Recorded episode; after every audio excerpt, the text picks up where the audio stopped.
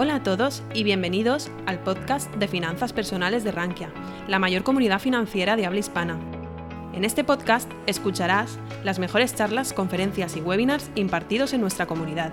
No olvides suscribirte a nuestras plataformas para estar al tanto de todo nuestro contenido. Ah, muchas gracias a todos por, por, asistir y, como digo siempre, por apoyar el proyecto de True Value o Arte de Invertir, como ha hecho Miguel, que en parte, parte del éxito ha sido que, que nació en Rankia, yo escribí ahí un blog y tal, conocí a José Luis. Y, y, así es como empezó la, la semilla de True Value y, y, yo podría ser pues como cualquiera de vosotros que estaría aquí viendo la charla hoy porque pues era un inversor privado pues que no tenía experiencia ni nada. Entonces, pues es, está chulo que, que, se dé esta situación. Y, y, nada, pues hoy vengo aquí a vender un poco nuestro libro, que es las Small Caps. Somos unos entusiastas ahí, seguimos resistiendo de, en contra de lo que piensa el mercado. Y, vamos a explicar por qué pensamos que existe una oportunidad histórica en este estilo de, inversión, con, datos y con ejemplos históricos de lo que ha pasado con situaciones similares en las que, pues, como las que nos encontramos ahora, y, luego pues con un par de ejemplos que, ilustren esa, infravaloración del mercado que, pensamos y por qué en los fondos estamos apostando muy fuertemente por, por ese estilo de, inversión. Como siempre es importante recordar que no tenéis que salir a comprar automáticamente todo lo que expliquemos aquí o las compañías que veamos, pero, eh, pues bueno, tenéis que saber que invertir en bolsa tiene riesgo y que las opiniones que yo tenga hoy aquí de, las empresas pues son mías subjetivas. Obviamente son optimistas porque si no, no las compraría en el fondo. Entonces, eh, ¿Qué ha sucedido en los mercados? Pues esta gráfica creo que es bastante interesante. Esta la hizo Apollo Group y es un estudio histórico de cuándo se empiezan a sentir realmente en la economía real las subidas de tipos. Entonces aquí se puede ver que una subida de tipos del 5%, como ha hecho la FED históricamente, se tiene un delay de 6 a 7 trimestres. Entonces eso técnicamente se empezaría a sentir a final de año, principio, primero o segundo trimestre del año eh, que viene. ¿De acuerdo? Entonces por eso ahora muchas de las compañías, incluso los datos adelantados que hay de, crecimiento de PIB para el cuarto trimestre, pues indican una ralentización importante.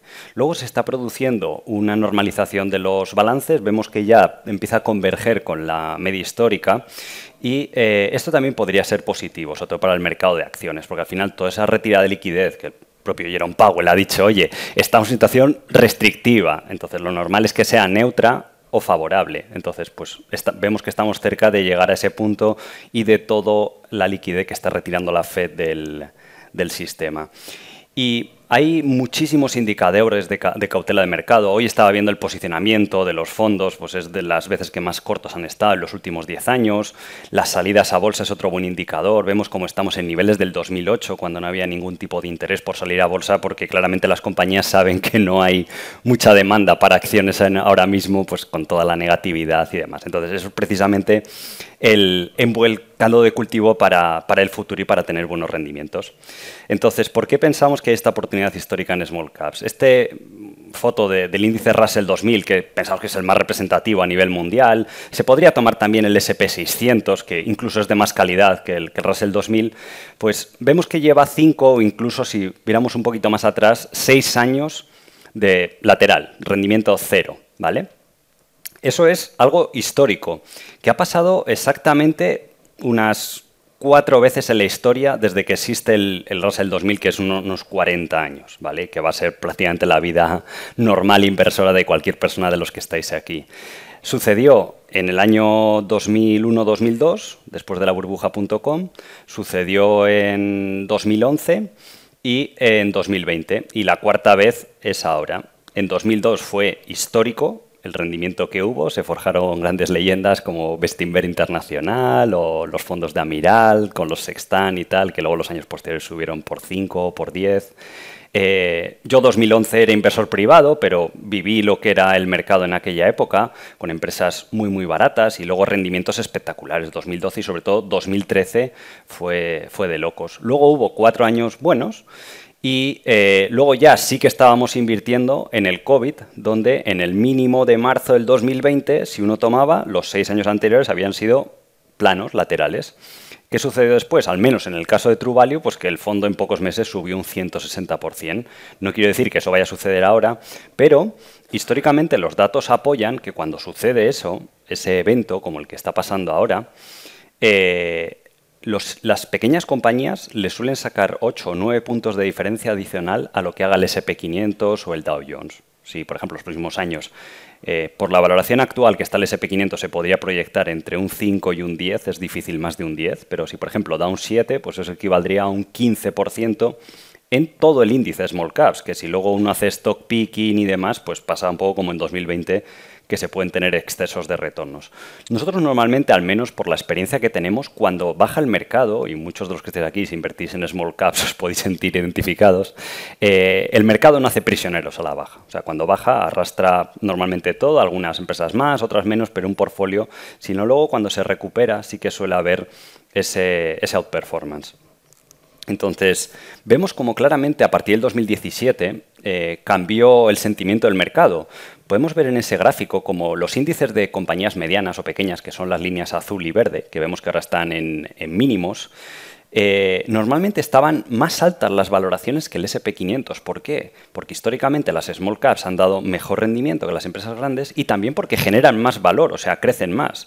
Esa narrativa de que hay de que las siete magníficas, las empresas grandes están en una valoración más alta porque crecen más y no es, o sea, no es verdad si uno, si uno mira los datos realmente de, cómo es la estructura del mercado. Entonces, vemos que a partir del 2017-18, pues eso se bifurcó pues, por la situación de tipos de interés, el QE y, eh, bueno, eh, narrativas o modas, por ejemplo, como lo que hubo pues, en el entorno post-COVID. Entonces, esta divergencia de valoración de mercado Vemos ahí que ha pasado históricamente tres veces. La vez más intensa fue la burbuja de la .com, pero ahora estamos a niveles del año 73 y la del 2022. En las tres ocasiones ha sucedido exactamente lo mismo.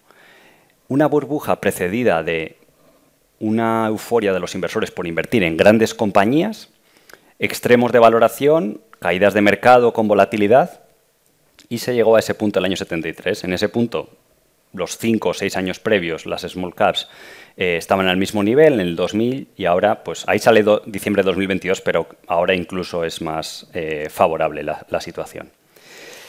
Entonces, en este gráfico se puede ver los beneficios por acción, que es la principal variable por las cuales suben las, las compañías en bolsa, o la que tiene más correlación históricamente. Entonces, se puede ver claramente, y da igual que hagáis este estudio en 10, 5, 20 años, que siempre crecen más las compañías pequeñas del SP600 o del SP400 que las del eh, SP500. Y además se ve claramente ahí, empezando sobre la misma base, unas han crecido un 250%, sin embargo, las compañías pequeñas han crecido un 450%.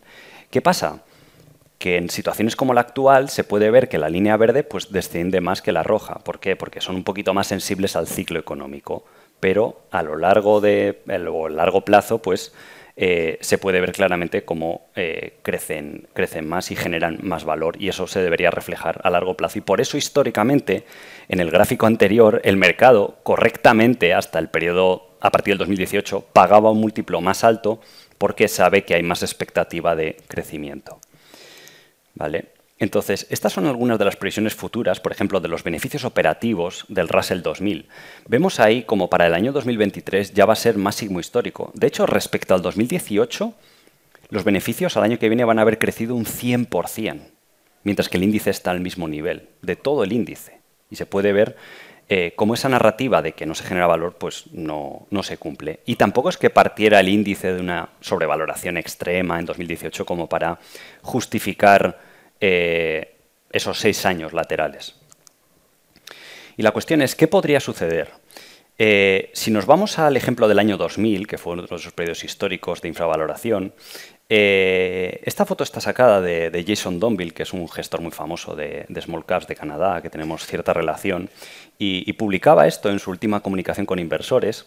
Esto es el outperformance o el exceso de retorno que sacó el SP600 de small caps respecto al SP500.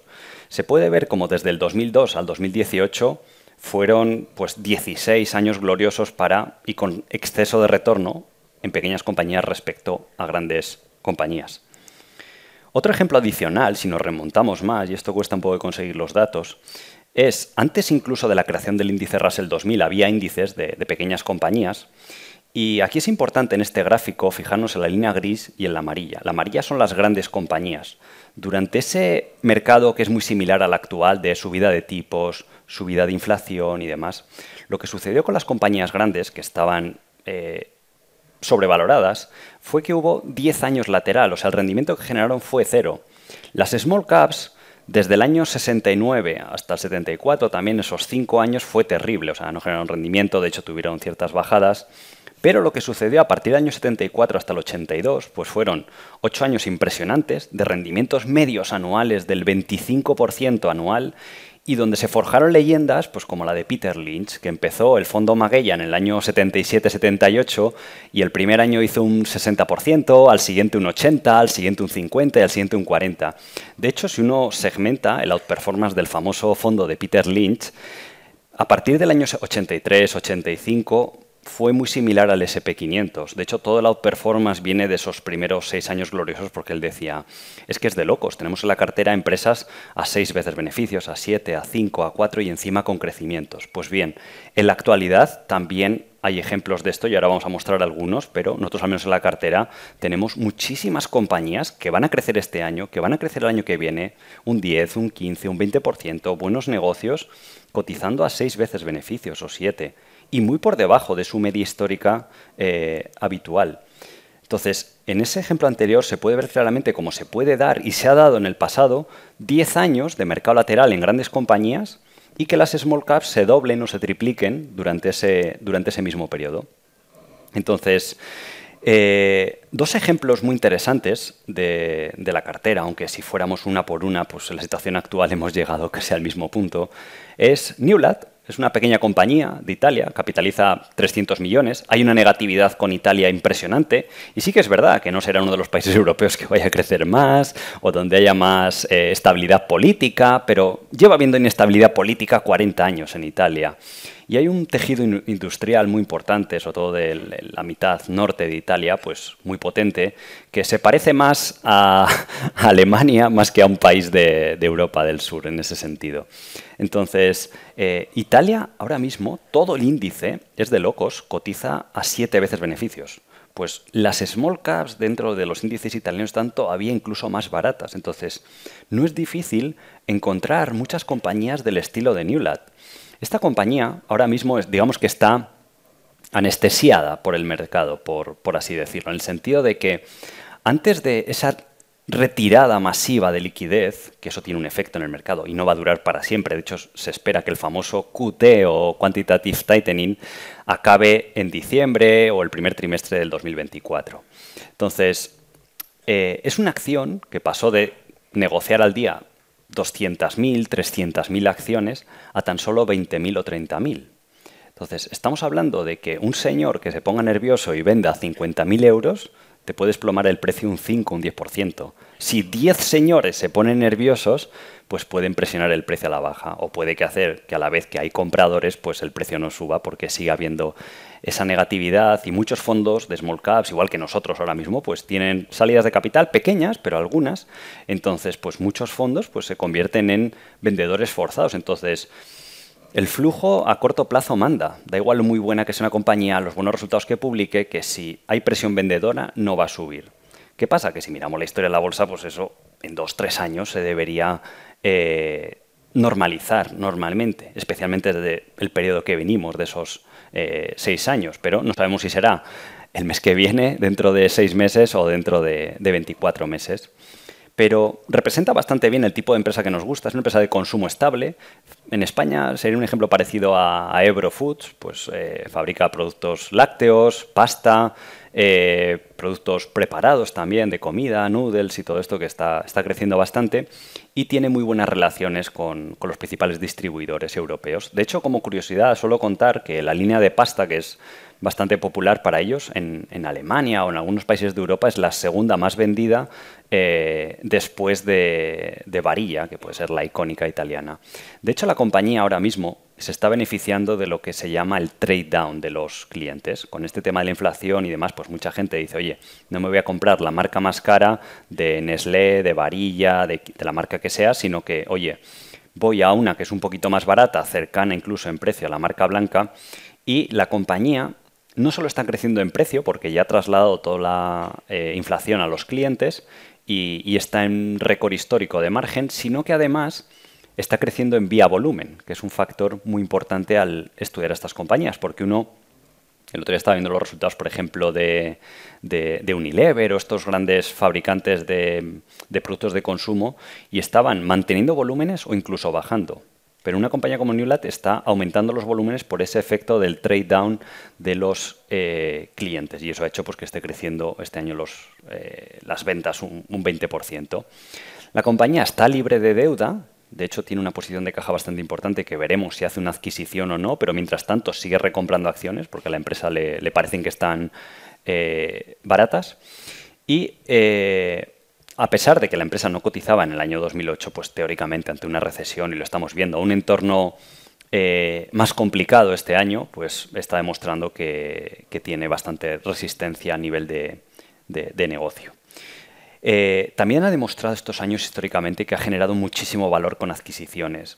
Compró una compañía que se llamaba Central de Late en 2019, que hacía márgenes EBITDA muy bajitos, del 1 o el 2%. Lo compró a precios de derribo, lo metió en su modelo de negocio y eh, ahora mismo pues está haciendo márgenes del 6-7%, con lo cual esa adquisición pues fue muy lucrativa para la empresa. Ahora están planteando hacer algo similar con empresas más grandes porque han descubierto que hay muchos private equity por la subida de tipos que son vendedores forzados y no tienen la experiencia de operar ese tipo de negocios y sacarles el partido que hace falta para justificar sus inversiones en un entorno de tipos de interés eh, más alto. Entonces, eh, ¿Cuándo subirá las acciones? Pues no sabemos. También ayudaría pues, que vuelva un poco la situación de liquidez y que los bancos centrales, cuando dejen retirar liquidez del sistema, porque al final todo eso va como transpirando, parece que no, pero se empieza a notar en la economía real, en los préstamos, en las decisiones de los inversores. Y al final eh, tenemos una compañía que ahora mismo puede generar un beneficio por acción más o menos de un euro, 0,90, 0,80, 1,20, ¿vale? Depende cómo se, calcule, pero vamos, en ese entorno, y la acción está cotizando a 6 euros. A un PER de 12, que es conservador, o, o 6 veces EBITDA, nos dan tires superiores al 25% anual para los próximos dos o tres años. Y puede parecer un poco obsceno poner ahí que la acción está a 6 y en un par de años o tres pues puede valer 14 o 15 y no tiene por qué cumplirse. Nosotros lo vemos en global dentro de la cartera. Pero igual que decíamos en los mínimos del COVID, de, oye, hemos puesto el 20% del fondo en dos compañías, porque están a, PER 2 o a PER 3 y lo normal es que estén a PER 6 y pues se triplicaron en cosa de, un año. O otras muchas empresas pasó algo similar. A lo mejor habrá sorpresas positivas en algunas de la cartera y en otras alguna eh, sorpresa negativa, pero eh, ahora mismo es bastante representativo, al menos yo hablo desde nuestra cartera, que todas las compañías o el 90% han bajado, hay negatividad y normalmente el, porcentaje de errores que hemos cometido pues ha sido un 10, un 15% de las inversiones que hemos hecho hemos tenido que vender con, pérdidas. Entonces es algo más generalizado del, del mercado. En este sector además ha habido transacciones privadas entre 8 y 10 veces EBITDA. A lo mejor 10 está reservado a periodos donde los tipos de interés eran un poco más bajos, pero incluso en este periodo de, tipos de interés un poquito más altos está habiendo transacciones de este sector de empresas de alimentación a 7, 8 veces EBITDA, con lo cual pues, son valoraciones del doble o el triple eh, dependiendo del entorno que, que observemos la inversión. Y otra compañía que hemos estado comprando recientemente muchas acciones, de hecho es ya top holding en los fondos, especialmente con la bajada que tuvo hace unos días a, pues al entorno de 100 euros, es Teleperformance. Entonces, aquí se han juntado dos cosas, la negatividad que hay por empresas medianas pequeñas y también el tema de la inteligencia artificial. Entonces, eso es lo que está en los medios, es lo que vende, el chat GPT y demás. Pero esas narrativas históricamente se han, no se han cumplido. O sea, sí que es verdad que es una tecnología que tiene una productividad, que va a avanzar, pero que no va a acabar con, muchas compañías. Yo recuerdo en 2014 o 2015 eh, el tema de las impresoras 3D y hablaban de cómo las compañías industriales iban a verse seriamente afectadas. Tú ibas a los conference call de las compañías y los analistas explicaban, oye, ¿y cómo estáis integrando las impresoras 3D para la fabricación de piezas industriales y tal? Y incluso mirabas esas compañías que hacían esas impresoras y no se veía tampoco un, aumento muy significativo. Eh, en el año 2017 y 18, la famosa burbuja del, cannabis, donde se decía que el 10% de la población iba, iba a empezarle a darle ahí al, tema. Pues la narrativa era que eso iba a acabar con, empresas como Philip Morris, Altria y demás. Entonces, sí que es verdad que se resintieron la cotización. Philip Morris ya se está eh, recuperando de esa narrativa y, de hecho, ahora están presentes en el segmento de crecimiento con los cigarrillos electrónicos y, demás. Eh, más recientemente, en 2021 el blockchain, las criptomonedas iban a sustituirnos eh, inmediatamente, lo que son los euros o los dólares. O la famosa carne fake de Beyond Meat, todos íbamos a comer carne fake y al final pues eh, Internet, como se suele decir, ha habido uno en la historia en los últimos 20 o 30 años. Incluso en empresas de retail como Inditex o Zara aquí en España, eh, se decía que podría ser el fin de todo el retail. Internet han pasado 15 o 20 años y la empresa se ha adaptado y se puede decir que hasta le ha beneficiado. ¿Por qué? Porque ha sabido capitalizar ese nuevo canal de venta que ha sido, por ejemplo, en el sector retail. Sin embargo, empresas como Macy's o otras empresas españolas que tampoco quiero nombrar, pues em, no se supieron adaptar y claramente les ha, les ha perjudicado. Entonces, aquí llegamos al punto de, de teleperformance donde es una empresa de outsourcing de servicios de atención al cliente. Cuando te llama eh, la típico señor o señora de, tu compañía eléctrica, de tu hospital y demás, probablemente sea un empleado de teleperformance, que la empresa le ofrece a, las compañías una muy buena solución. Dice, oye, yo te pongo empleados en tu propio país o en localizaciones de bajo coste, si es en habla hispana, por ejemplo, Latinoamérica. Y eh, es un sector que eh, tiene mucho viento de cola porque las compañías están cada vez más externalizando. Se han dado cuenta de que empresas como Teleperformance te lo hacen mejor y más barato y te da flexibilidad a la hora de que conviertes un coste fijo en variable. Entonces, eh, el mercado externalizado de atención al cliente es ahora mismo del 30 al 40%. Hace años era del 25%, pero esa tendencia no para de aumentar.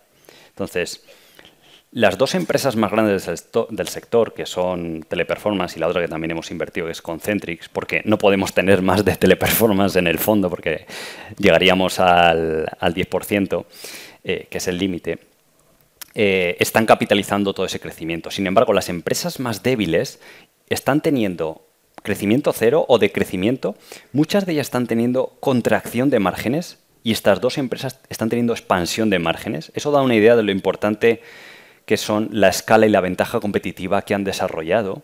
Porque al final, cuando te viene un Banco Santander, un Iberdrola o quien sea, pues quiere que le des un servicio global y sobre todo confiar en ti, porque las empresas le dan acceso a sus bases de datos, que es lo más valioso de los clientes. Hoy en día, con todo el tema del Big Data y tal, y la seguridad de datos, y que no haya escándalos, y, y en ciertos sectores donde se maneja información sensible o sectores regulados, que si el representante de ventas o de atención al cliente comete un error es grave. Pensemos en banca, seguros, eh, tema de sector de salud, con datos bastante sensibles, eh, compañías eléctricas, de telefonía, o por ejemplo una empresa de, viajes o una aerolínea que está un señor, no sé, en, la India, se ha quedado sin, sin su vuelo, está allí súper angustiado, pues que hay una persona que te resuelva eso y demás, pues es, importante. Entonces, Teleperformance era la típica acción adorada por el mercado europeo, de las que mejor resultado habían tenido en Europa los últimos 20 o 30 años. Estamos hablando de rendimientos anuales en bolsa del 20%, crecimientos anuales medios del 18% en beneficios. Es una compañía que es tan resistente al negocio que creció hasta durante la crisis financiera del año 2008 y 2009. Porque los clientes simplemente no pueden decir, a, decir, oye, pues no doy servicio a los clientes.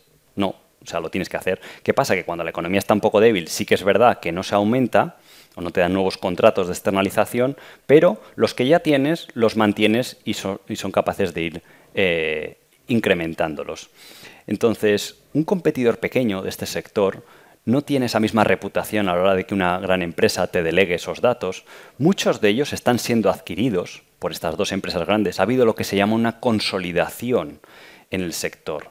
Y cuando uno escucha la palabra consolidación, normalmente se traduce en buenos rendimientos en bolsa, porque se elimina competencia, porque suben los precios, porque se establece una racionalidad y demás. El sector de semiconductores es un claro ejemplo de consolidación. Los famosos ferrocarriles que de tanto le gustan a Warren Buffett. ¿Por qué van tan bien y van muy bien ahora en bolsa? Canadian Pacific, Canadian National. Porque hay cuatro empresas en Norteamérica que hacen eso y hace años había 100. En este sector de externalización de servicios sucede lo mismo y ahora mismo tres, cuatro compañías ya controlan todo el mercado. Y si miramos los datos, esa expansión de márgenes avala esa, esa nueva idea. Entonces, lo que va a suceder con la, inteligencia artificial es que se va a volver más productiva la compañía. De hecho, la compañía todos los años estima que se van automatizando gracias a los robots que te atienden cuando llamas y te dicen, oye, dígame lo que quiere hacer, o los típicos robots cuando preguntas por WhatsApp al, WhatsApp de una empresa o por redes sociales o por email. Entonces, todo eso, esa tecnología ya la tiene la compañía. Y todos los años automatiza un 7 o un 8% de todo el volumen de, de, llamadas o peticiones de los clientes. Entonces, no es un proceso nuevo. De hecho, la compañía lleva usando la inteligencia artificial no generativa durante los últimos cinco años. La inteligencia artificial generativa lo que va a ser, va a acelerar el proceso. ¿vale? Y las empresas, por lo menos por lo que hemos investigado, lo que dicen empresas del sector, consultoras, no tienen las capacidades para implementar por ellos mismos la inteligencia artificial, pero Teleperformance sí. Y aquí es donde se genera de nuevo otra barra de entrada, porque si esto toma tracción, ellos sí que tienen las capacidades financieras de invertir 500, 1000 millones de cash flow que tienen al año. Una empresa pequeña que tiene 50 o 30 no tienen los recursos para adaptarse a ese nuevo entorno, que ya viene sucediendo, por eso vienen sufriendo todas las empresas pequeñas del, sector durante los últimos 8 o 10 años. Entonces, lo que genera la, inteligencia artificial, si miramos datos, informes, y esto hemos mirado fuentes externas, y no solo lo que dice la propia compañía, obviamente, es que se va a generar en este sector una productividad de entre el 20 y el 40%. O sea que eh, los minutos o el tiempo que pasa cada representante con el cliente se va a acelerar. Porque ahora, por ejemplo, te llama un cliente de una empresa de tarjetas de crédito y te pregunta, oye, ¿qué beneficios tengo con mi tarjeta de crédito? Y un representante lo tiene que andar buscando en una base de datos. Pues el representante tendrá adelante una herramienta parecida a ChatGPT que se llama Teleperformance GPT, que han desarrollado en colaboración con ChatGPT, y le pondrá, oye, ¿qué beneficios tiene? Y te saca ahí y se lo muestra al cliente. O, por ejemplo, cuando están respondiendo emails, ¿vale? Porque hay muchos clientes que prefieren hoy en día comunicarse por email con las compañías, pues el propio email te identifica la pregunta del cliente y te redacta una respuesta tipo. Pero siempre tiene que haber una persona que compruebe que no le estás enviando alguna locura, porque la inteligencia artificial no es perfecta, ¿de acuerdo? Igual que la famosa burbuja de los coches autónomos, que tampoco ha avanzado. Nosotros en 2016 o 2017 hicimos una serie de inversiones relacionadas con el sector en contra de esa teoría. Y han pasado ocho años y no, no hay conducción autónoma. Son buenos, tienen ciertos avances, o ciertas tecnologías que previenen accidentes y que mejoran, y los vídeos de Tesla pues son muy interesantes, pero a día de hoy todavía no existe y no se espera por lo menos en los siguientes cinco o diez años, ¿de acuerdo? Entonces, aquí es donde juega la valoración de la compañía. Ahora mismo con la adquisición que acaba de cerrar, que es buenísima porque las iba a pagar una parte en acciones y las ha recomprado a un precio ridículo en bolsa y son las que les van a entregar a los, a los anteriores dueños de esta compañía, estará cotizando a entre PER 5 y PER 6. Si me dijeras, oye, pues True tiene que hacer una eh, estimación de que esto a 20 o 30 años tiene que seguir existiendo. La realidad es que cuando algo cotiza per 5 per 6, lo que te está diciendo es que en 5 o 6 años el negocio va a empezar un declive o van a caer significativamente los ingresos. Entonces, no vemos que en 5 o 6 años eh, eh, toda esa tecnología pueda llegar a, a cambiar o afectar el negocio de una manera significativa. De hecho, puede acelerarlo. La empresa va a compartir esas economías de escala de la inteligencia artificial con los clientes, ¿vale? Lo cual puede hacer que crezca un poquito menos, pero la empresa ha dicho que incluso van a seguir eh, creciendo y expandiendo sobre todo los, los márgenes. Y en la coyuntura actual, pues el mercado confunde pequeñas bajadas de guidance que ha tenido con que la inteligencia artificial está acabando con el eh, modelo de negocio. Entonces, eso está pasando en muchos modelos de negocio business to business que sí, te mantienen el trabajo, pero no te lo aumentan porque las empresas están a la defensiva. ¿Qué va a pasar? Pues que teóricamente eso se reactivará, por lo menos por lo que estamos viendo en 2024 o 2025, ¿de acuerdo? Pero la narrativa como que se refuerza de decir, justo este año aparece ChatGPT, la empresa baja guidance, pues eso provoca la, la, histeria de los inversores. Había muchos inversores que estaban invirtiendo aquí a 25, a 30 veces beneficios, con la acción a 400 euros. Pensamos que ha bajado a 120, que uno puede ver el gráfico y, dice, Alex, ¿qué te has fumado? Que esto eh, va a quebrar. O sea, tú ves el gráfico y dices, una acción de 5.000, 6.000 millones de capitalización que baje pues prácticamente en vertical es porque se han juntado una serie de factores que dan lugar a la situación actual. Entonces, eh, la próxima semana presentarán resultados, igual vuelve a bajar y demás porque estará pues extremadamente volátil la cotización y es muy difícil que eh, agarremos el valle. Lo único que podemos ir haciendo es ir comprando mientras que la compañía eh, va, va, bajando. Y si el mercado no reconoce el valor, la empresa todos los días, a partir de ahora que ha alcanzado esa valoración tan ridícula, pues está recomprando acciones. Entonces, simplemente por recompra de acciones y lo poco que va a crecer, los beneficios por acción podrían crecer un 20 o un 30% anual. Si el mercado no la revalúa a un múltiplo razonable y le da esa oportunidad a la empresa de recomprar acciones como está haciendo ahora muy agresivamente con todo el cash flow que, que genera. Entonces, las estimaciones que ponemos ahí pienso que son conservadoras incluso para 2024 eh, o 2025. Se podría superar, si sigue a estos niveles con las recompraciones, los 20 o 22 euros por acción. Es una empresa que históricamente ha cotizado a PER 18 los últimos 5 o 7 años, pero incluso si pusiéramos decir, oye, pues eh, un PER de 15, 16 en la media del mercado europeo, para una empresa que es claramente mejor que la media, pues tendríamos una valoración objetivo de más de 300 euros en uno o dos años, no esperar cinco años o algo así.